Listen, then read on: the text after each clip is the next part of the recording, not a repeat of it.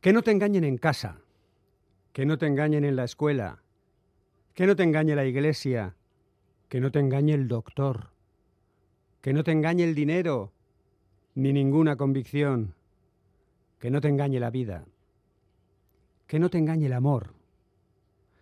Pero ante todo y sobre todo, no te dejes engañar por tu propia voluntad.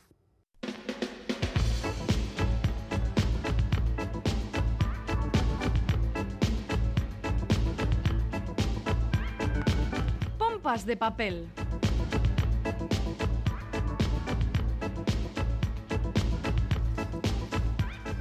Nueva edición de Pompas de Papel, primera del mes de marzo. Galder Pérez, Caiso, compañero. Caiso, Caiso, Iñaki Calvo arranca brum, brum, brum, al tercer mes del año y lo hace con una buena noticia, que viene la primavera. ¿Eh? Y Esta algo es una más. super noticia. Eso sí, sí. Ah, otra. ¿Quieres que te dé otra buena noticia? Sí. Es mi cumpleaños en primavera, Iñaki. Eh, Soriona ¿Me regalarás que... algún libro? eh, seguro que sí. Bueno, y que sea, por ejemplo, de eh, Roald Dahl, ¿qué te parece? eh? Me Porque parece las muy obras del- oportuno. Del, escritor británico van a reeditarse por fin sin cambiar las palabras originales que usó su creador. Sí, sí, la editorial británica Puffin Books, que anunció la publicación de obras de Roald Dahl eliminando el lenguaje potencialmente ofensivo, ha respondido a la avalancha de críticas anunciando la reedición a finales de año de la colección de clásicos de Roald Dahl, respetando el texto original. Una de cal y otra de arena, porque otra editorial británica, la que publica los libros de James Bond, escritos por Ian Fleming, también ha anunciado la eliminación de términos ofensivos de las novelas de 007. 007, 007, ¿qué te parece? Iñaki? Pues me parece que cuidado con la piel demasiado fina porque hay personajes e historias que sin ciertas expresiones dejan de tener sentido. Lo que hay que hacer es respetar la obra original y en todo caso advertir que fue escrita con un lenguaje que hoy puede resultar ofensivo. Bueno, pues que nada nos impida disfrutar de los libros que cada semana comenta y recomienda el equipo pompero formado por Félix Linares, Chani Rodríguez, Ane Zabala, Quique Martín, Iñaki Calvo. Roberto Mosso, Begoña Yebra, Goisal del Andabaso y Galder Pérez. Que yo no hago nada, no digas mi nombre, pichín. Todos en sus puestos, que sí, hombre, que sí, empezamos.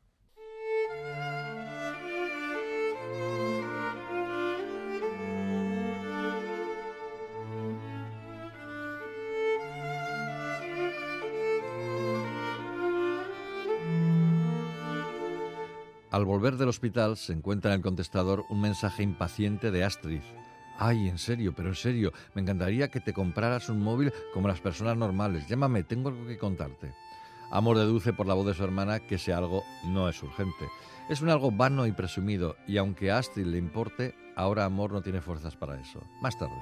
Deja la conversación para más tarde. Hay un momento determinado del día que intenta guardarse para ella, una o dos horas después de terminar su turno.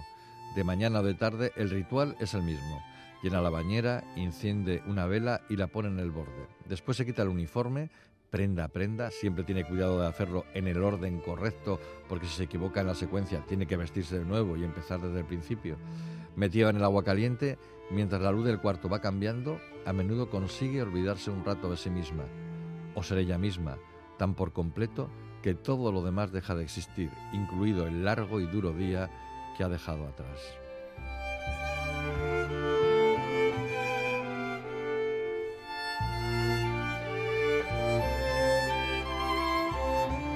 Lo que acabáis de escuchar es un trocito de la novela La promesa que ha escrito Damon Galgut y que ha publicado en castellano la editorial Libros del Asteroide.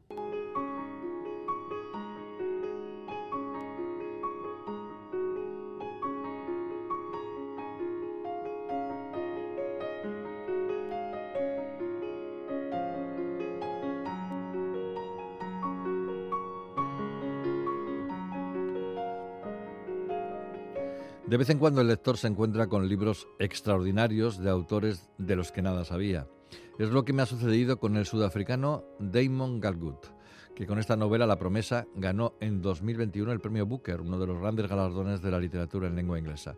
Leo por ahí que Galgut es un autor muy reconocido en su país y fuera, que nació en Pretoria en 1963 y que algunos de sus libros han sido publicados en castellano, como El impostor y El buen doctor. Desde ya me pongo a buscarlos. En la promesa, Calgur recorre unos 40 años de la historia surafricana, desde finales de los 80 hasta prácticamente nuestros días, a través de las peripecias de los Swart, una familia de sudafricanos blancos descendientes de Boers, afrikaners, es decir, colonizadores holandeses que ocuparon el país y lo controlaron hasta que llegaron los ingleses y se hicieron a sangre y fuego con él.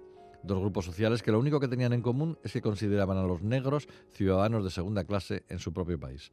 La familia la componen el padre Manny, la madre Rachel, el hijo mayor Anton, la hija mediana Astrid y la hija menor Amor. Al comienzo, a finales de los 80, en los últimos años del apartheid, el clan se ve sacudido por el fallecimiento de la madre por un cáncer. En su lecho de muerte, la mujer hace prometer a su marido que entregará a su criada negra, Salome, las escrituras de la mísera casa donde vive, no muy lejos de la mansión de la granja familiar. Amor, que tiene 13 años, oye la promesa, una promesa de la que el padre se desentiende poco después. Esto provocará que poco a poco Amor se vaya apartando de su familia. En un primer momento parece que Anton, el hijo descarriado que desertará del ejército después de matar a una mujer durante unas protestas anti-apartheid, apoya a su hermana. Pero el status quo acabará imponiéndose e irá postergando la decisión, incluso cuando su padre muera ya en tiempos de Mandela y Amor exija a su hermano que cumpla la palabra dada. El tiempo pasa y aunque Sudáfrica cambia, poco se transforma en los corazones de los antiguos caudillos blancos que como mucho reconocerán al negro rico para hacer negocios, sobre todo cuando en tiempos del presidente Mbeki, que sustituía a Mandela, la corrupción comienza a arrasar la vida política y los planteamientos éticos de Mandela. Es lo que representa perfectamente Astrid, que tras un matrimonio ventajoso verá crecer la fortuna de su marido gracias a sus contactos políticos. Amor será la única que resistirá las tentaciones, pero cargando con toda la culpa familiar, haciéndose enfermera y cuidando de los más enfermos, de SIDA por ejemplo, y los más desfavorecidos para lavar los pecados de todos. Una novela colosal, terrible y hermosa, perfectamente articulada y narrada con aparente sencillez, pero que esconde un trabajo brutal detrás. Una novela que habla de la descomposición moral de una familia blanca que tuvo todos los privilegios y de una sociedad, la sudafricana, que apostó por la reconciliación y un nuevo acuerdo moral con Mandela, un legado que fue traicionado por sus descendientes. Salvo los outsiders, salvo amor, qué personaje. Y Salome, nadie sale muy bien retratado de esta historia inmisericorde ni blancos ni negros. Sudáfrica, poco Sudáfrica. Ay, si Mandela levantara la cabeza. La promesa de Damon Galgut en Libros del Asteroide.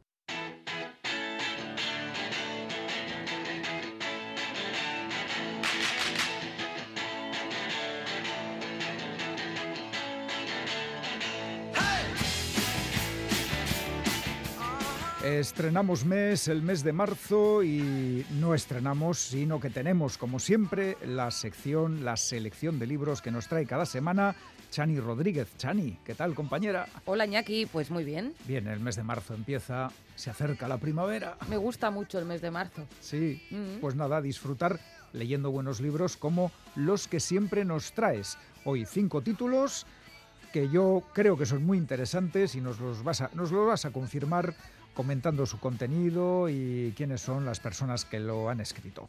Empezamos con el primer título, que es de una autora vasca muy conocida. Sí, desde luego, Eider Rodríguez. Y podemos aseverar que se trata de un libro muy interesante porque ya lo leímos en este programa en su versión en euskera, era Kuntzarako Materiala, y lo comentamos oportunamente y lo celebramos. Y ahora está la traducción al castellano. Así es, bajo el título Material de Construcción, una traducción literal y lo publica Literatura Random House. En, la, en la novela em, hay veranos, cigarrillos, piscinas, hospitales, caballos, azulejos, muchos azulejos, cemento, arena, cartas, plantas, fuego, amores, de todo, claro. Y también hay, ¿sabes lo que hay mucho? alcohol. Uy, uy, uy, uy. Alcohol que además lo impregna todo, lo mm. estropea todo y todo lo deforma, porque el padre de, de la protagonista Ah, de, esta novela es alcohólico y ella es por tanto la hija de un alcohólico. Claro. Y mm, es algo definitorio, no es circunstancial, es definitorio. Eh, pero ¿qué, ¿qué, más hay detrás de ese hombre que vendía materiales de construcción, el padre, y fabricaba muebles reciclando palés? Mm. A pesar de haber vivido en la misma casa durante muchos años, padre e hija apenas tienen trato, no se hablan ni se tocan, pero las miradas, los olores y los sonidos les sirven de vínculo y el silencio eso que no se quiere y no se puede decir es mm, más un campo de batalla que una fortaleza. La novela arranca con el padre enfermo en el hospital y la hija en, su, en, la, cabecera de, de su cama y hará, hará balance ¿no? de una situación como esta. Complicadísima. Mm. Fíjate, eh, todos sabemos que existe la Asociación de Alcohólicos Anónimos y hay una asociación de familiares que imagínate lo que pueden sufrir los familiares de los alcohólicos. Muchísimo, yo creo Pues que aquí el ejemplo, el relato que cuenta Aide Rodríguez en esta novela sobre la hija de un alcohólico. Bueno, más títulos interesantes para este inicio de mes de marzo. Mm, eh, 1969 es el siguiente título, es, es- es una, un artefacto literario que es portentoso y, y muy ambicioso. Lo firma Eduard Márquez, publica Navona Editorial. Dice el propio autor, voy a leer lo que él dice, que yo creo que es quien mejor puede explicar. 1969 narra el principio del final de la dictadura en Barcelona con el objetivo de ofrecer un mosaico lo bastante completo y plural de aquel año, la propuesta novelística que se ha acabado imponiendo se basa en la combinación de una gran variedad de voces, de documentos, de lugares, de géneros y de registros. El camino para llegar a esta propuesta ha durado ocho años, o sea, ocho años tardó en poner un poco en orden Uf. todo el material. Al principio la intención del autor era escribir una novela coral, pero una vez acumulados centenares de libros y de artículos, centenares de días en los archivos y en las bibliotecas, centenares de horas de entrevistas, de hojas de notas, pues el proceso creativo se convirtió en un callejón sin salida, Vaya, sin salida con lío. tanto material. No solo por la imposibilidad de controlar el exceso de información y de sacarle rendimiento, de establecer los límites entre realidad y ficción y de encontrar las mejores soluciones técnicas que permitieran trasladar a una novela un mundo tan poliédrico como la Barcelona que pretendía transformar en su protagonista, sino también por las consecuencias emocionales de sentirse el autor depositario de un montón de vidas que no quería tra- eh, traicionar. Por eso me- menudo sentimiento, tremendo. todo, es por eso esa estructura híbrida ¿no? que supera eh, la novela. Pons Puigdevall, un crítico del país, dice, utilizando un riquísimo arsenal de recursos técnicos con un repertorio inacabable de historias, Eduard Márquez ha escrito una novela documental tan excesiva como perturba- perturbadora, desbordante, abrumadora y de una fuerza inapelable, la crónica histórica y espiritual de la Barcelona de 1969. Bueno, bueno, lo que tú has dicho, todo un artefacto literario, este 1969. Eh, seguimos subiendo el nivel. ¿A dónde nos llevas ahora? A una tierra inestable. A una tierra inestable, cuidado, que estamos muy altos. Tierra Inestable es el título de la novela de Clark Fuller que eh, publica Impedimenta y que ha traducido nuestra querida Raquel Vicedo. Cuenta lo siguiente, los mellizos Jenny y Julius tienen 51 años y viven con su madre Dot en una casa antigua en mitad de la campiña inglesa. Uh, la campiña inglesa, la de historias. Da que mucho tiene de lugar sí. allí, la campiña inglesa, sí, sí. Julius sobrevive gracias a empleos ocasionales. Jen apenas sabe leer ni escribir. No tienen internet, televisión ni cuentas bancarias. Ninguno de los dos tiene pareja, tampoco tienen padre. Murió cuando eran niños. Cultivan verduras en su huerto y cuando cae la noche tocan sus instrumentos y cantan juntos. Sobreviven con poco y no necesitan más. Su casa es a la vez su armadura contra el mundo y su santuario. Pero, pero, Ay. cuando Dot muere de forma repentina, La madre. eh, sí, la madre Dot. madre, sí, Cuando muere de forma repentina, todas las cosas de las que siempre han prescindido pasan a ser indispensables. Uf. Jen y Julius se enfrentan a un mundo desconocido e inabarcable y cuando los secretos de Dot comienzan a salir a la luz, todo lo que creían saber sobre sus vidas se desmorona. La base argumental es tremenda. Interesantísima. Sí, es un relato desgarrador, dicen, sobre la pobreza rural en el siglo XXI. Ajá. Sí, bueno, que campiña inglesa, Sí, sí, campi- instrumentos, suena como que fuera sí, una novela del bucólico. 19, pero no, no, es y- actual. y ¿eh? nada bucólica, por No, lo nada que vemos. Bueno, a ver, y después de este paso por la campiña inglesa, ¿a dónde nos vamos?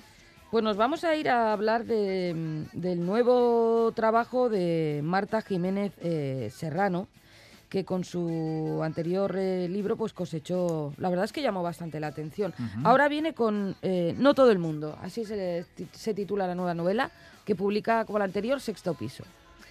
Y cuenta que Marcelo y Eloísa, Eloísa no lo saben, pero están abocados a dejarlo. Vale, Es vale. una pareja que va mal. Hay mucha gente que está abocada a ser entrevistada en pompas de papel y tampoco lo sabe.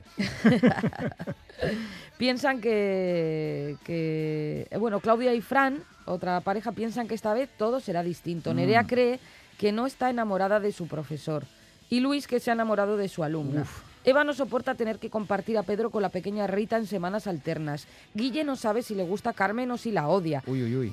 Bueno, los relatos de No todo el mundo ofrecen una visión caleidoscópica del amor que nace y muere en la gran ciudad.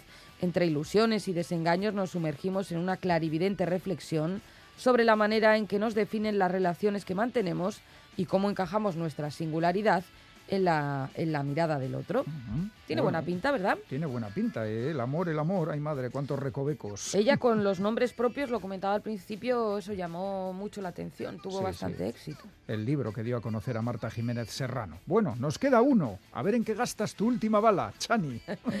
Pues la voy a gastar en un libro de Consoni, de la editorial Bilbaína, que se titula Posmo, firma el pensador cubano Iván de la Nuez. Ujú.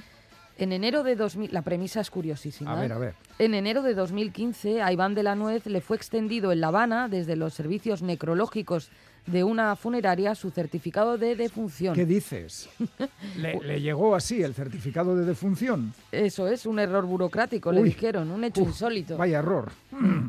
Después del shock inicial, cómo se puede salir del país estando muerto, qué mente enferma es capaz de fraguar una broma así o cómo volver legalmente a la vida, eh, de la Nuez asumió finalmente que ese documento mortuorio era un buen pasaporte para atravesar los problemas del mundo y salir de estos lo más ileso posible. Una vez que estás muerto, pues ¿qué más te ¿Qué más puede te dar? puede dar? No hay, nada puede empeorar, como dijo aquel. Así es. Este libro, desde el SOS del comienzo hasta el SMS del final, es el resultado de esa decisión.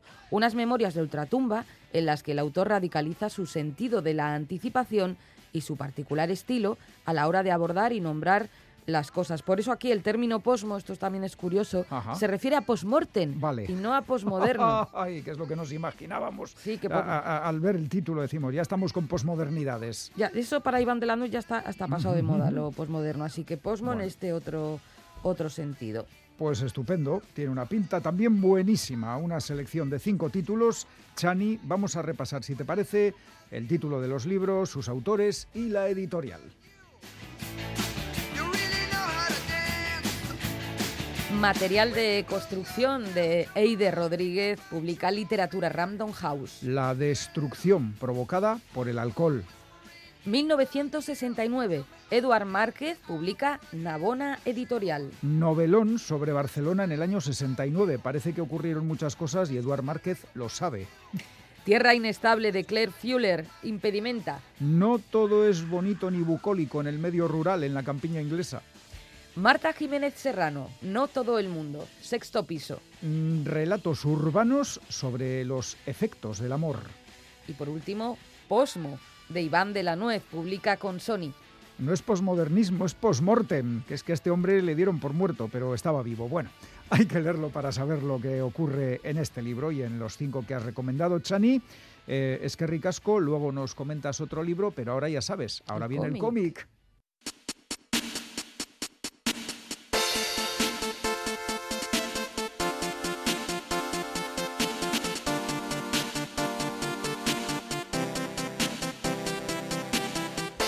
Estos tiempos en los que tanto se habla sobre inteligencia artificial, sus potencialidades y sus amenazas, resulta especialmente oportuna la publicación de la novela gráfica Made in Corea, ambientada en un futuro no muy lejano donde las familias que no consiguen tener descendencia pueden sustituir los hijos naturales por niños robot. Esta base argumental, ya utilizada en cine, literatura y cómic, es hábilmente interpretada por el guionista estadounidense Jeremy Holt para crear una historia que da una importante vuelta de tuerca al clásico tema de androides conviviendo con seres humanos. Todo empieza con las investigaciones de un ingeniero informático surcoreano empeñado en conseguir que los androides, conocidos en ese tiempo futuro como proxies, tengan la mayor humanidad posible. De manera clandestina, sin decir nada a sus superiores y después de muchos intentos fallidos, este ingeniero consigue crear el algoritmo que hará posible el milagro. Lo instala en el androide de una niña destinado al desguace y la vende a precio de ganga en Internet. Los compradores son Bill y Suelin Evans, un matrimonio estadounidense que lleva años intentando sin éxito tener un hijo y que ve colmados sus deseos con la llegada de Jessie, la niña robot. Desde el primer momento, Jessie demuestra tener un cerebro privilegiado, devora libros sin cesar y pronto expresa su deseo de relacionarse con otros niños y hacer amigos.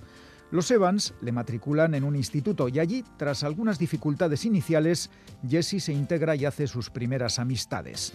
Y lo que viene después es lo que hace a este cómic totalmente distinto a otros similares publicados con anterioridad. Baste decir, por no hacer spoiler, que los dos chicos con los que Jesse se relaciona son bastante raros y tienen la cabeza llena de ideas inquietantes que la niña Proxy descubrirá más tarde. Mientras tanto, el ingeniero que la creó en Corea viaja a Estados Unidos porque siente la necesidad de ejercer el papel de padre. La empresa en la que trabajaba quiere recuperar el androide extraviado y Jesse se hace cada vez más preguntas sobre su propio cuerpo, su identidad y su futuro como persona humana. Y así llegamos al sorpresivo final, cierre perfecto al argumento diseñado por Jeremy Holt, autor no binario de origen coreano y que fue adoptado por una familia estadounidense. Su experiencia vital queda reflejada en Jessie, la niña Proxy, personaje central de una historia convertida eficazmente en viñetas por el dibujante brasileño George Scal. El futuro es cada vez más presente y el cómic tiene que jugar un importante papel en esta transición imparable. Y ahí está para demostrarlo esta sorprendente novela gráfica Made in Corea, publicada en castellano por Panini. No os la perdáis.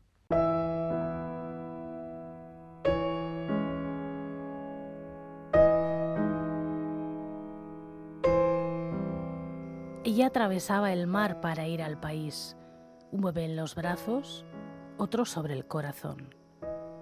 En aquel tiempo atravesaba el mar azul lleno de olas furiosas que danzan y danzan sobre el golpe de trece horas. Él estaba siempre allí, colgado en alguna parte, en un rincón de su corazón. En bandolera, que llevaba como un bolso de mano, ella regresaba al país, pasando por la grieta del tiempo.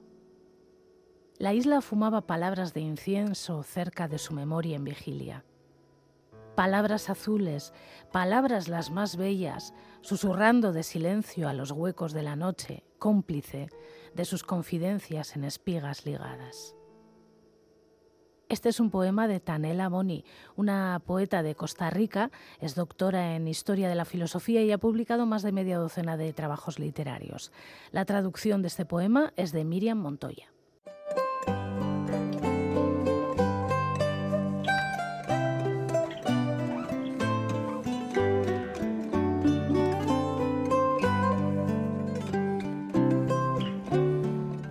Pompas de Papel se viste de gala para recibir a Alfonso Zapico, nativo de la cuenca minera asturiana, Premio Nacional del Cómic en 2012 por su obra Dublinés, centrada en la figura de James Joyce, autor de obras imprescindibles como La guerra del profesor Bertenev, Café Budapest, El otro mar, La ruta Joyce y, por supuesto, Los puentes de Moscú, un retrato del conflicto vasco basado en los testimonios de Fermín Muguruza y Eduardo Madina.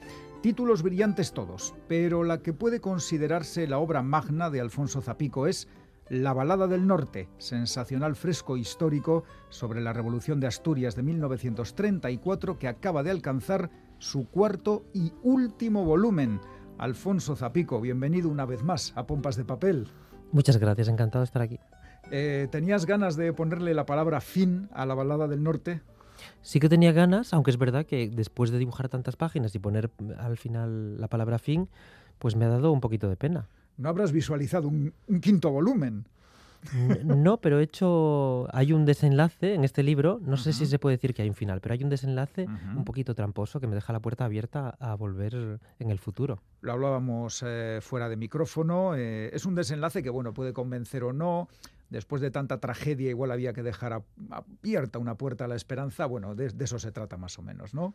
Sí, hay un, bueno, por, un, por una parte, como es un hecho histórico real, es verdad que todo el mundo sabe que la historia acaba mal, pero quedaba saber qué era lo que pasaba con estos personajes de ficción y, ese final de los personajes de ficción llega en este cuarto y último libro. Bueno, cuatro tomos, eh, mil páginas. Eh, ¿Cuántos años te ha llevado de trabajo la balada del norte? La primera viñeta de la primera página la dibujé en 2013, así que este año se cumplen 10 años El desde décimo aniversario. Décimo aniversario. Una manera buena de celebrarlo. A ver, tengo que preguntarte por la extensión, es inevitable. Todo el mundo te pregunta por lo mismo. Iban a ser dos tomos, luego tres, al final han sido cuatro. Y en otros casos la crítica remete contra el autor eh, por estirar demasiado el chicle. Pero en esta ocasión creo que todos estamos de acuerdo en que las cuatro entregas serán necesarias. ¿Cómo te has ido sintiendo tú a medida que la historia crecía y superaba la extensión prevista? De hecho, antes de documentarme para, para, dibujar la historia, iba a ser un libro único. Pero cuando empecé ya a documentarme, el, el, evento histórico es tan complejo, la revolución de 1934, que dije, bueno, lo haré en dos. ¿no? Cuando publicamos el segundo libro, estaba claro que llegaría un tercero para dar una conclusión a la historia todo ha ido creciendo de manera accidental porque según yo iba publicando libros y, presentándolos y yendo a ferias, aparecía gente que me contaba cosas, testimonios, anécdotas, memoria, la memoria familiar, la memoria mm, colectiva de, la gente de aquellos valles mineros en Asturias. Y como quise incluir esta memoria y estas vivencias y estas anécdotas, pues todo ha ido desbordando la planificación inicial. Bueno, pues eh, afortunadamente habría que decir, porque son eh, cuatro auténticas joyas los volúmenes de la Balada del Norte. Bueno, tras contarnos lo ocurrido aquellos 14 días de octubre del 34, dedicas el cuarto volumen al después, a las consecuencias. Empecemos por esos diez hombres que se echan al monte, entre ellos Apolonio, el capataz, y Tristán, el hijo del dueño de la mina, el marqués de Montecorvo. Eh, ese grupo son los precursores de los maquis, los grupos de resistencia que habría después del triunfo del franquismo en la guerra civil. Exactamente, fueron un poco la, primera parte, ¿no? Porque en Asturias se habla mucho, en, todas partes se habla mucho de los maquis, de, aquellos fugados que se echaron al monte, los rebeldes que acabaron en la posguerra, durante el franquismo, durante muchos años, en las montañas de Asturias, de León, de todas partes en España. Y es verdad que que se habla poco de, lo que pasó en, después de la Revolución de Octubre del 34. También se echó gente al monte, muchos menos, porque la represión fue brutal, pero, pero aquellos resistentes que, acabaron en las montañas y que, y que estuvieron vagando hasta, hasta el año 36 también tenían una historia y una memoria una historia y todo rodeado de fatalidad. Vamos con Apolonio, que es uno de los grandes ejes de la balada del norte, un personaje recto, honrado, que hace lo que tiene que hacer aunque sea consciente de que, de que todo va a terminar eh, mal, en un gran fracaso. Apolonio es un arquetipo del, del, minero típico de las cuencas mineras en Asturias. Es un personaje que está hecho de muchos personajes reales, que tiene, que tiene vivencias y que tiene anécdotas y una forma de actuar y de hablar que se corresponde muy bien con, con, gente que yo conocí y que vivió en las cuencas mineras en Asturias. Por eso quizá es el, em, la gente empatiza muy bien con este personaje, porque se lo cree, porque es un personaje real. Y Tristán, el hijo del marqués de Montecorvo, se ve envuelto en una revolución en la que teóricamente le corresponde estar al otro lado, el de los eh, poderosos, frente a los mineros. Aquí has usado la figura del héroe romántico. Sí, bueno, Tristán es justo lo contrario a Polonio. Es un personaje que yo he construido con la literatura, con la ficción. con la, es un, él es un mecanismo para contar, para narrar la historia, para, que, para hacer que esos dos mundos choquen. Y, en realidad su presencia en la historia hubiera sido imposible en la vida real, porque el hijo de un patrón no, no, no hubiera acabado con, una, con la hija de un capataz, no se hubiera echado al monte, no hubiera participado de, de la revolución. Bueno, pero él, él nos permite eh, permite al lector adentrarse en la historia, adentrarse en este conflicto y entenderlo y, leerlo. Y Solina, la hija de Apolonio, enamorada de Tristán, la mujer joven y fuerte que afronta su destino asumiendo terribles pérdidas, ella es la dignidad en medio de la derrota.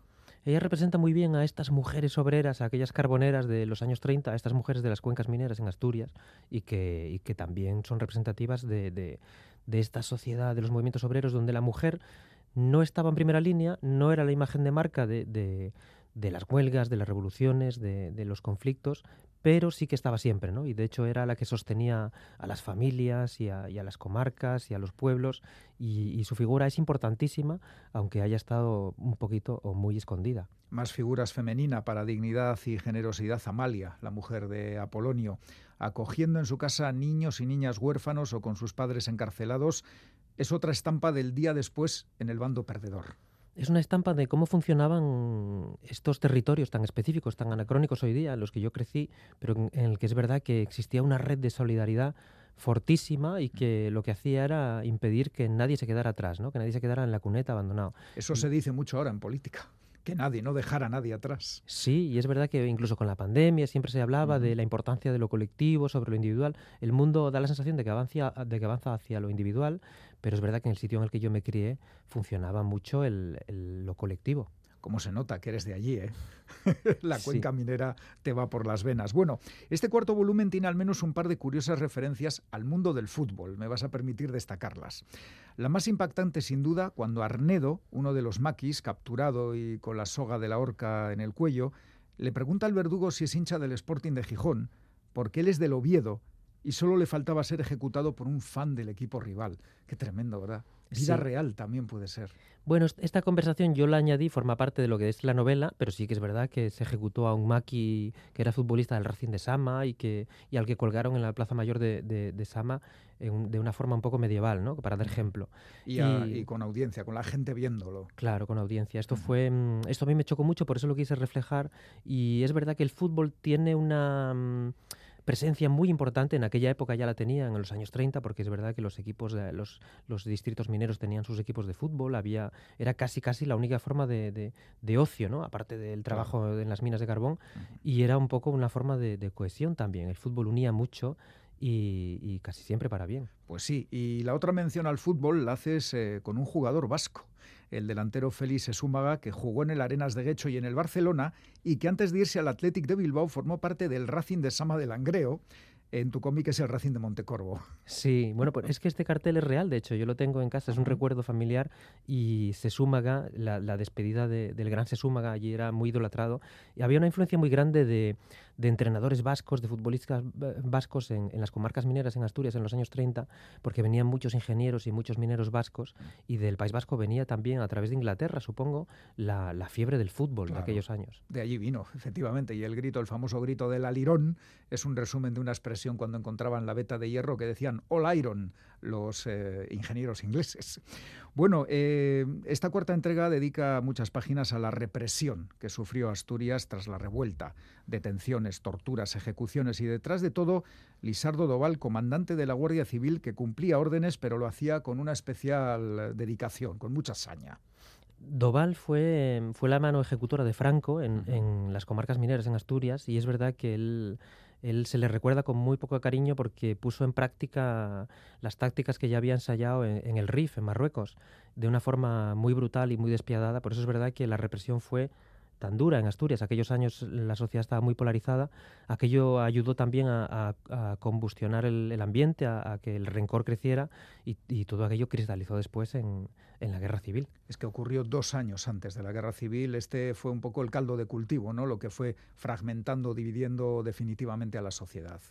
El eco del, del, octubre asturiano se escuchó de nuevo en la guerra civil porque pasó un poco lo mismo, ¿no? Volvieron los mineros otra vez a acercar Oviedo, a asediar la capital, volvió y se despertaron los viejos rencores. Todo este todo este odio siguió enquistado en la posguerra, en los años de la dictadura, y son, bueno, pues eh, hay, hay unas marcas muy grandes de, heridas que todavía a día de hoy muchas de ellas permanecen abiertas. Decir que el comandante Doval, después de su paso por Asturias, fue nombrado jefe de seguridad del Protectorado de Marruecos.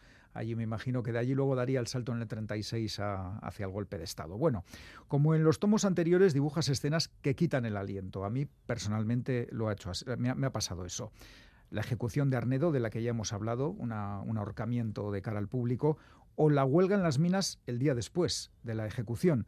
Esa docena de guardias que llega al lugar para poner orden y se topan con una multitud, tienen un diálogo con un responsable de los trabajadores y se van como han venido en un ambiente que, vamos, se corta con un cuchillo el ambiente.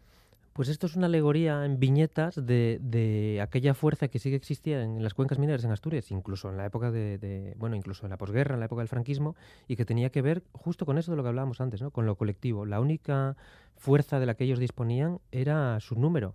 Y es verdad que, las huelgas en, en, el pueblo donde yo nací, las huelgas mineras y las reivindicaciones, siempre han, siempre han sido una referencia las huelgas en, las minas. Han sido una referencia casi de manera, yo diría, ancestral. Todo el mundo se ha sumado de, manera, de una manera casi ancestral por pura supervivencia, porque había una conciencia de que individualmente nada podíamos y en cambio unidos podíamos todo. ¿no? Por eso se refleja también en las viñetas. Bueno, y en esta obra queda claro también que por qué prendió más que en ningún otro sitio la revolución en Asturias, porque ahí estaban los mineros tenían poco que perder, mucho que ganar, ellos bajaban cada día al pozo sin saber si iban a volver a salir de allí y tenían la dinamita y, muchas ganas de cambiar las cosas. Lo has intentado reflejar en, esta historia. Sí, hay múltiples razones. Es verdad que el, panorama general en España era de, mucha miseria, de mucha frustración por, esta república que no acababa de, satisfacer las ilusiones de, la gente más humilde que, vivía una vida más dura. Y es verdad que los mineros lo que sí tenían era una, forma de, funcionar muy disciplinada, que tenía que ver con el trabajo, y luego disponían de la dinamita, claro, que fue un poco lo que decidió el, estos, estas dos semanas en Asturias. Y la intervención de miles y miles de militares, no lo olvidemos. Bueno, yo ya les he dicho a varias personas que si quieren saber lo que fue la revolución del 34 en Asturias, se lean la balada del norte. Eh, Aitana Castaño, con la que has colaborado en tres libros, dice en el epílogo que es un legado indiscutible para el lector del futuro. ¿Cómo te quedas? Pues es un, es un halago. Aitana Castaño es periodista y escritora. Ella también rescata la memoria de estos valles mineros en Asturias y es verdad que compartimos esa responsabilidad ¿no? de, rescatar esta memoria y, rescatar este retrato social y compartirlo como un legado, como la única herencia que nos queda después del cierre de las minas de carbón. Pues sí, porque ahora mismo en la cuenca minera asturiana de minera tiene eh, el recuerdo, ¿no? Nos queda la imagen de marca, nos quedan esos valores colectivos, nos queda esa herencia que tiene más que ver con lo sentimental que ya con, lo industrial y, es un poco lo que tenemos que seguir compartiendo. Bueno, y esta obra, eh, ya son cuatro volúmenes, habrás tenido suficientes, no sé, respuestas o opiniones de la gente de allí, de la, de la cuenca a la gente de allí le gusta, le gusta mucho la historia, encaja, creen que encaja muy bien con esa manera que tienen ellos de ser y de vivir y sobre todo lo que, lo que les gusta es que se hable de ellos, ¿no? que no se los olvide, porque es verdad que la muerte de, de, para aquella gente es el cierre, no, esto, no es solo el cierre de una mina lo que mata a la gente, sino el olvido. ¿no? Después del cierre de una mina llega el olvido y esto ayuda a, a revertir un poco ese olvido pues contra el olvido obras como la que acabas de terminar. Por cierto, que tú vives en, en Angulem, ahí es nada, es la, capital del cómic en Europa. Eh, supongo que vas también, vas también a tu tierra natal. ¿Cómo, cómo llevas esa, esa doble vida, vamos a decir? Pues la llevo bien. Es verdad que Angoulême está no está muy lejos de Asturias, está ahí en el sudoeste de Francia, es la ciudad del cómic, la capital del cómic europeo. Yo me fui allí para, para dibujar cómics, sigo allí trabajando y, y, vuelvo a Asturias siempre que puedo porque bueno, esa conexión al final, pues y seguramente si no estuviera en Angoulême, si no me hubiera ido allí a Francia, no hubiera dibujado nunca la balada del norte. Eh, ¿Se va a publicar en francés? Se publica ya en francés, ya está traducido y el primer libro sale en abril y ya se publica en Francia. Sí, será una oportunidad para que los lectores franceses también conozcan esta historia tan olvidada. Es una, una noticia estupenda para, un, para una obra imprescindible. Bueno, Alfonso, y después de la balada del norte, ¿qué? Porque uno se tiene que quedar como, como, como casi vacío, ¿no? Del esfuerzo.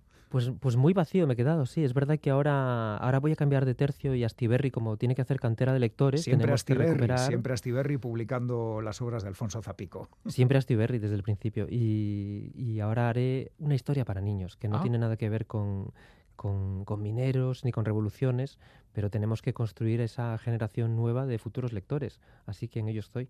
Una obra para niños. Sí. Lo próximo de Alfonso Zapico. Eso es lo próximo.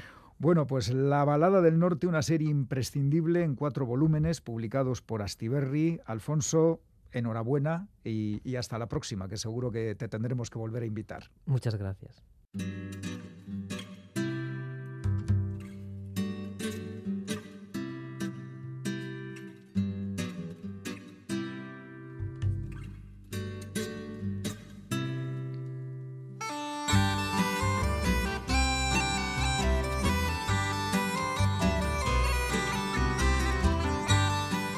Padre se negaba a andar y se fumaba casi dos cajetillas de rubio al día. Quizá le estaba pidiendo que ella fuera la becaria de su muerte, y en eso residía ser una buena hija, en permitir que se matara con la nicotina y sin levantarse de su butaca. Al fin y al cabo, el deseo de que mejorase, de que durara muchos años y recuperase las piernas era de ella. No quería quedarse sin padre, porque eso significaría la desaparición de su familia, tampoco que se volviera dependiente, pues entonces la vida sería penosa para los dos y no sabría qué hacer, llevárselo a vivir con ella o dejarlo en manos de una cuidadora. Era uno de los extractos de Las voces de Adriana, escrito por Elvira Navarro y publicado por Literatura Random House.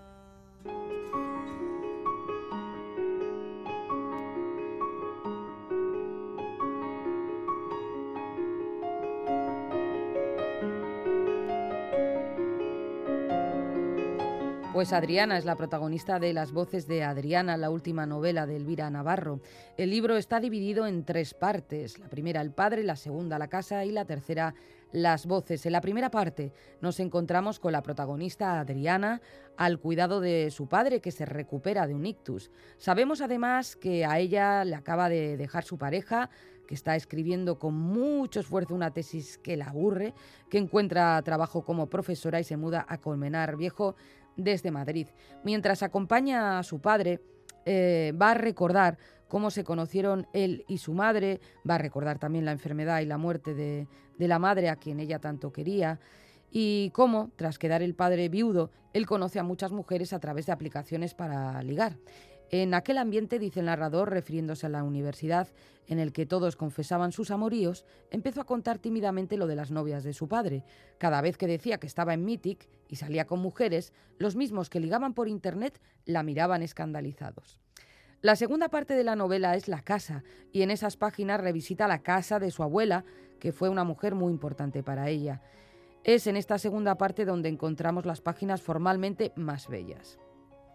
También sabía a qué olía el suelo y qué tacto tenía, aunque sería más exacto decir los suelos, pues eran distintos en cada estancia.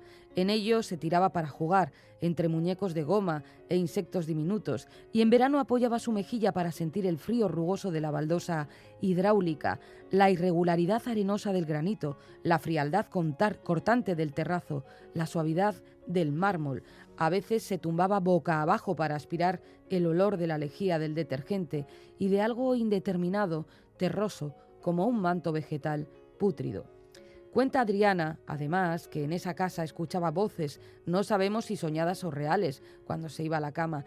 Y hay otra voz más, la de la Adriana escritora que comparte cuentos y poemas. Los personajes que inventaba están más vivos que ella, dice el narrador. La tercera parte es voces y en ella se intercalan monólogos en primera persona de la abuela, la madre y de la hija de Adriana. Cada una habla de sus vidas atravesadas por circunstancias diversas, la guerra civil, el machismo, la precariedad laboral y emocional. Las voces de Adriana constituyen en su conjunto una reflexión sobre el duelo, sobre la pérdida, sobre lo, que nos queda eh, de las personas que se van y lo que hemos podido dejar en ellas. ¿Se transmite algo hacia arriba? se pregunta. ¿Tuvieron mi abuela y mi madre algo de mí? Elvira Navarro nació en Huelva en 1978. Es la autora de La Trabajadora o La Isla de los Conejos.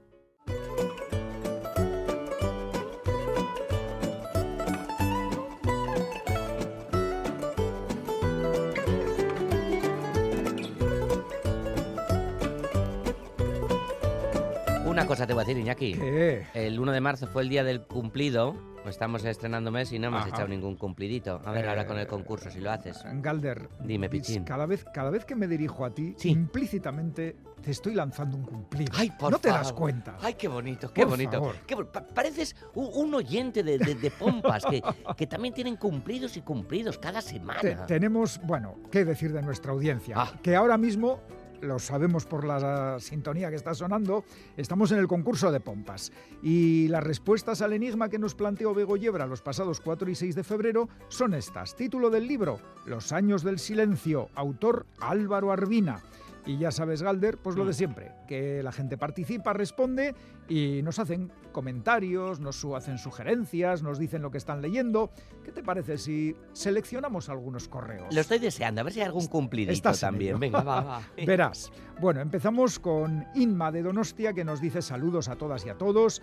Esta vez nos habláis de un joven arquitecto que se ha dedicado a la escritura, Álvaro Arbina de Gasteiz, y que en su obra Los años del silencio nos relata la historia de Josefa Goñi Sagardía, una mujer enigmática, embarazada y con seis hijos menores que desapareció de su pueblo de Navarra, Gastelu, sin dejar rastro.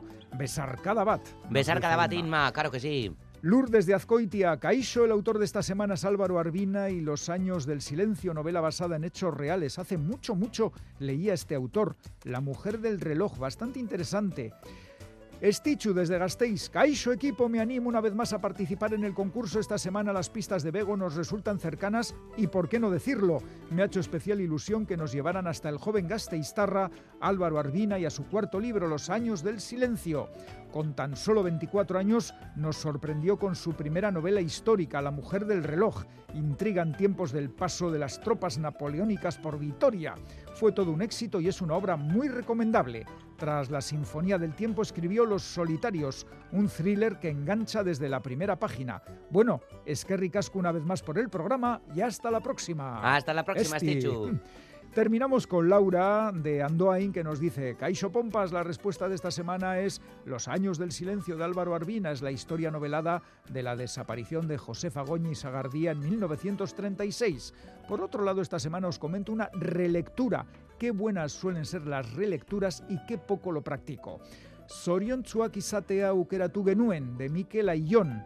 Es una colección de seis relatos en los que el autor nos hace reflexionar sobre lo que entendemos sobre la felicidad y las decisiones que tomamos para intentar conseguirla. En definitiva, si ser feliz se puede escoger o es un eslogan que nos han vendido. Además, esta relectura la he hecho por una tertulia en la que el propio Ion estaba presente y me ha parecido un tío súper interesante. Parece que ahora mismo está en otras, teatro, pero ojalá que vuelva a escribir cuentos. Sí, Galder, que haga teatro también es una muy buena noticia. Es muy buena Laura. noticia, Laura, claro que es, claro que es buena noticia. Bueno, fíjate qué cosas más chulas nos dice nuestra audiencia. Y Y, ahora vamos con los premios. y yo con cumplidos, ¿vale? Sí, Me- Voy venga. a hacer eh, ráfaga cumplidora, Vamos vale, venga. Premio a tres oyentes de Pompas que han acertado las respuestas. Título del libro Los años del silencio, autor Álvaro Arbina. El primer lote de libros es para... ¡Y guapa! ¡Y guapa! ¡Y guapa! ¡Y guapa! ¡Y guapa! Alasne Sagasti Zubiaurre de Derio. El segundo lote de libros es para... ¡Y bonita! ¡Y bonita! ¡Y bonita! ¡Bonita, bonita! Unai Elizaga Lara de Estella Lizarra. Y el tercer lote de libros es para... ¡Y reina! ¡Y reina! ¡Y reina! ¡Reina! ¡Reina! Menchu Gómez Balujera de Gasteiz. Sorionak a los tres, Alasne, Unai, Menchu.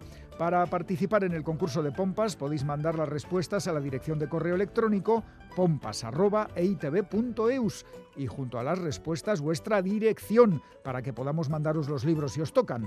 Y si queréis enviarnos una carta o una postal, la podéis mandar a esta dirección: Pompas de Papel, Radio Euskadi, Capuchinos de Basurto 2, 48013, Bilbao. Y ahora ya, el concurso de pompas de esta semana, las pistas para acertar las respuestas nos las da como siempre Bego Yebra. ¡Y bonita! ¡Y bonita! ¡Y bonita! ¡Bonita! ¡Bonita! Alto. Atención. Se buscan personas que leen, personas sin aleccionar, librepensadoras. Se buscan pomperos y pomperas. Porque aquí y ahora se regalan libros. Tres libros, tres y las pistas tras la ráfaga.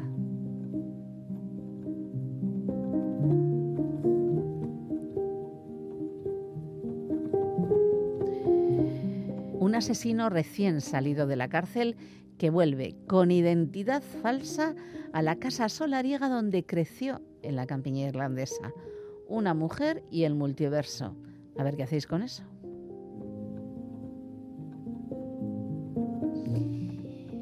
Una novela coral, campestre, científica, humana, profunda y divertida por la que pasan algunos de los personajes más memorables de la obra de su autor, o por lo menos eso dice la contraportada. La autoría carga con una mochila de premios como El Príncipe de Asturias, Man Booker y Franz Kafka. Hay gente que quiere que se haga con el Nobel, pero eso está en veremos. Sí, ha puesto final a su sentencia, pero ¿significa eso que ya no tiene nada más que decir? No, ni mucho menos. Ahí lo tenemos en el fresco esplendor de una mañana ventosa de abril, saliendo con paso firme al mundo como un hombre libre, más o menos. ¿De dónde ha sacado el estiloso atuendo? Debe de haber alguien que se preocupa por él, alguien que se haya preocupado. Observad el abrigo de piel de camello elegante, aunque pasado de moda, con el cinturón atado al desgaire en vez de abrochado, la chaqueta de tweed a medida y con doble apertura en la espalda, los zapatos lustrados de cordones, el destello de oro en los puños de la camisa. Fijaos sobre todo en el sombrero, alto de fieltro marrón oscuro, nuevo como el día e inclinado en un ángulo garoso sobre el ojo izquierdo, lleva con soltura del asa un maletín como de médico, paqueteado y arañado, pero modestamente bueno. Ah, sí, es todo un caballero. El asunto ahora está en vuestras memorias. Suerte, pueblo.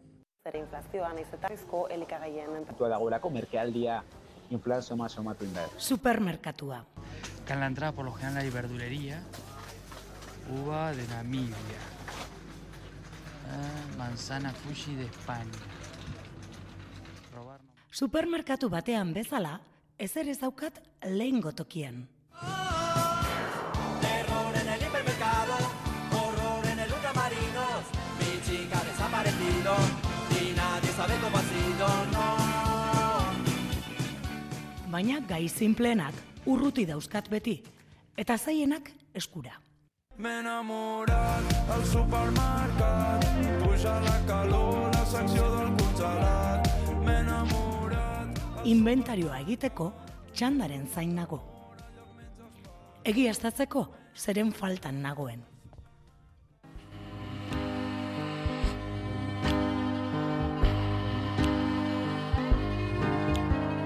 Foa, xantxa, zen, cordero, lambo, lambo, En su tinta, vacuno con pantallas y.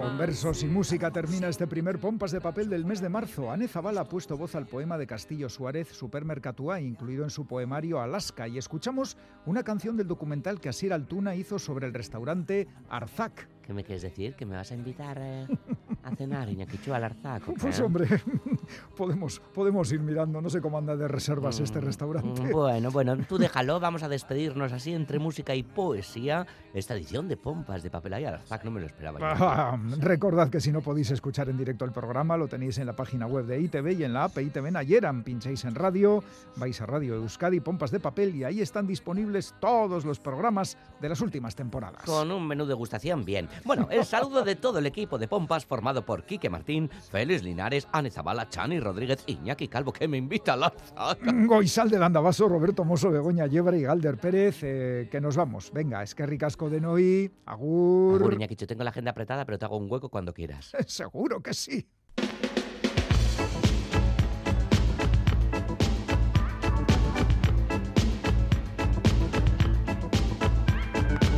Pompas de papel.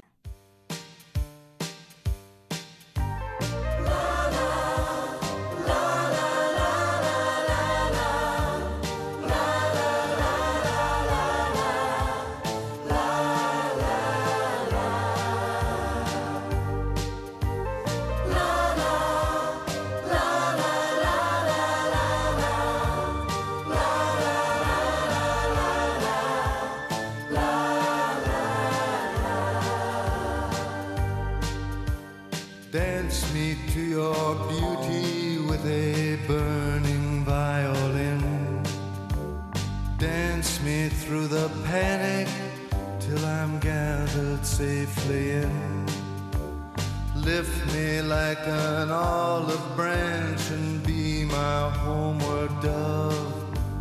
Dance me to the end of love. Dance me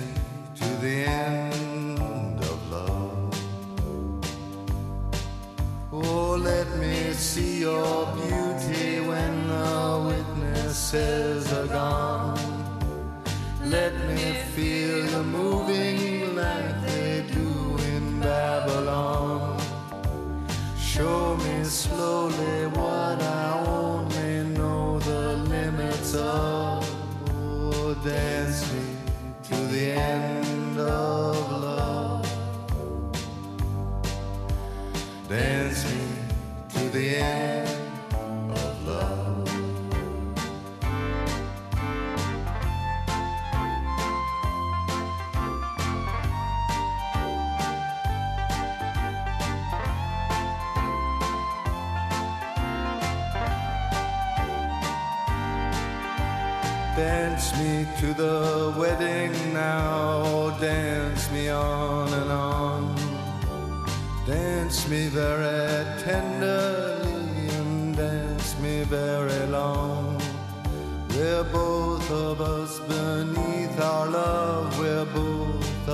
us above. Dance me to the end of love. Dance me to the end of love. Dance me to the children who are asking to be born. Dance me through the curtains that our kisses have outworn. Tent of shelter now, though every thread is torn. Dance me to the end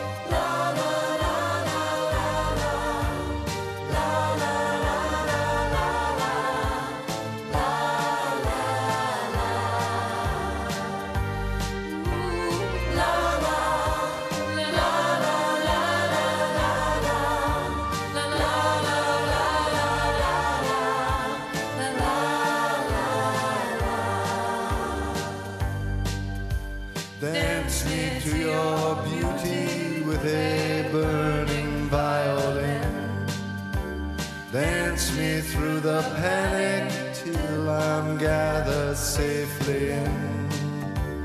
Touch me with your naked hand, touch me with your glove. Dance me to the end of